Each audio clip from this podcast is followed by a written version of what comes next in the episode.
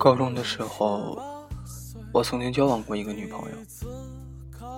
有一天，我半夜醒来，突然无比的想她。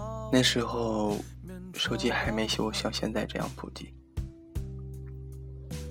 我的思念自然无从寄托，在床上瞪了一会儿眼睛以后，我跳起来，麻利的穿好衣服，出门去找她。尽管我第二天上早自习，我就能够看到她。出了门，才发现外面下着大雪，地上已经有着厚厚的积雪。天空中，雪花还如筛灰一样落下，但心怀着爱情的炙热，我丝毫没觉得冷。北方下雪的冬夜，格外寂静。此时已经是凌晨两点以后，街上没有一个行人，只有我自己踏在积雪上的声音格外清晰。我穿过那条横穿这个小县城的街道，来到我当时女朋友家的楼下。然而我什么都做不了，楼门紧锁。况且，即使开着，我也没勇气在半夜里去挑战他母亲的忍耐度。于是我在楼里冒着大雪站了一会儿。抽了一支烟，惆怅了一阵子之后，就顺道拐去了网吧。直到很久以后，时过境迁，妹子已经再无联系，而我也不是那能半夜扛住风雪的积雪少年。这时我才领悟到自己当时的心态，那不过是一种表演罢了。除了把自己感动了一下，制造一点自己痴情的假象，其实一点意义都没有。在感情中，我们往往觉得自己掏心掏肺，所作所为能够感天动地。闻者伤心，见者叹息。可为什么偏偏感动不了你？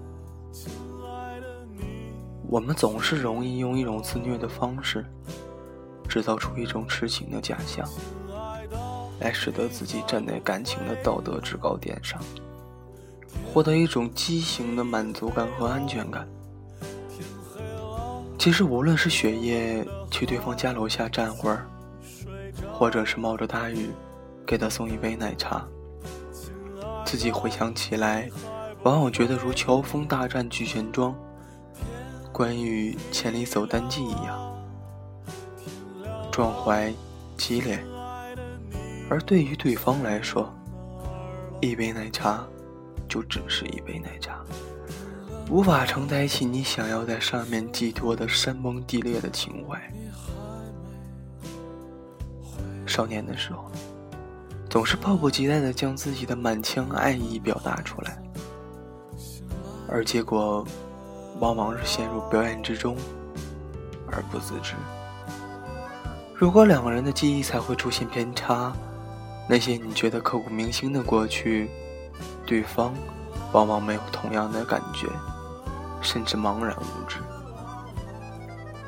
好比大夏天里，你穿越半个地球。带着一件皮大衣送过来，然后霸道的给对方穿上一样。对你而言，你付出了很多，但是对方却根本不需要。在你的记忆中，你漂洋过海，翻山越岭送温暖，不说东西，光这份心就可见日月，感动天地。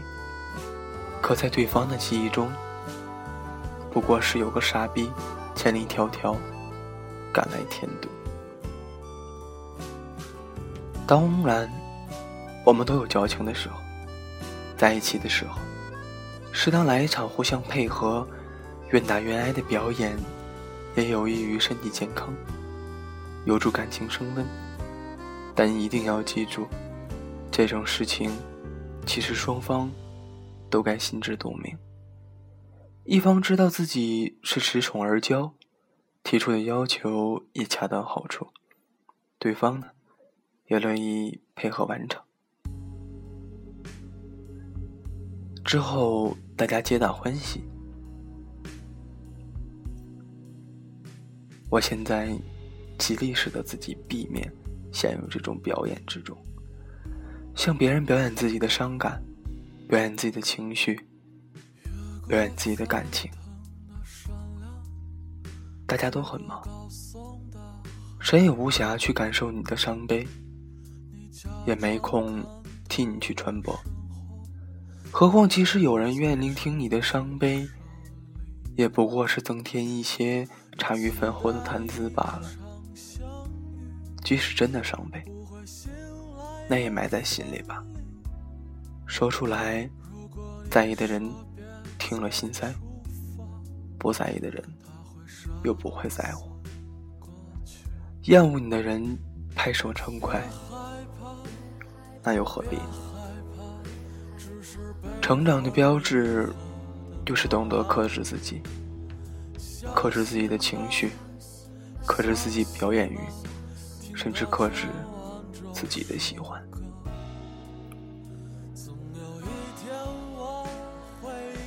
少年时候喜欢一个人，恨不能把他变成自己身体的一部分。他刚说冷，你这边心里已经结冰了。他说难过，我立马如考丧批，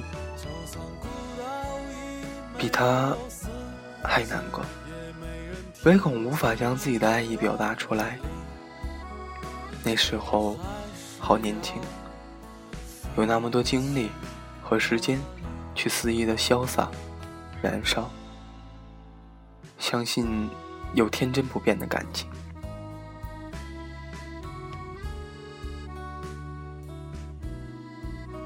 每天早上，腾腾行走在如同希特勒的毒气室一样的北京，个个脚下生风，走向一座座大楼，面对你总觉得脑子有点欠缺的老板和过早步入更年期的女上司。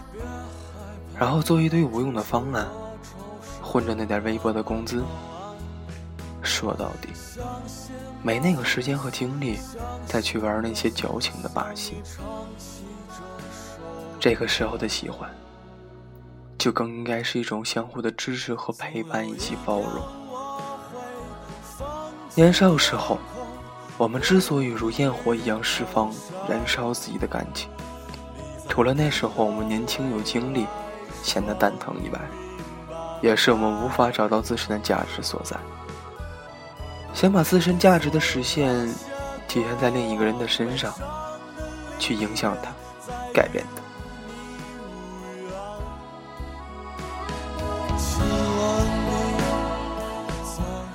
事实上，谁也无法承担起另一个人的价值寄托。只有做一个独立、有价值的人。才能真正学会去爱另一个人，也千万不要尝试改变另一个人，这注定是徒劳的。做自己就好。爱情的真谛在于相互的吸引，志趣相投的同行，而不是追逐和衣服。愿以后你爱的人都别有爱你。愿以后我爱的人都不想你。这里是 FM 九六二七三，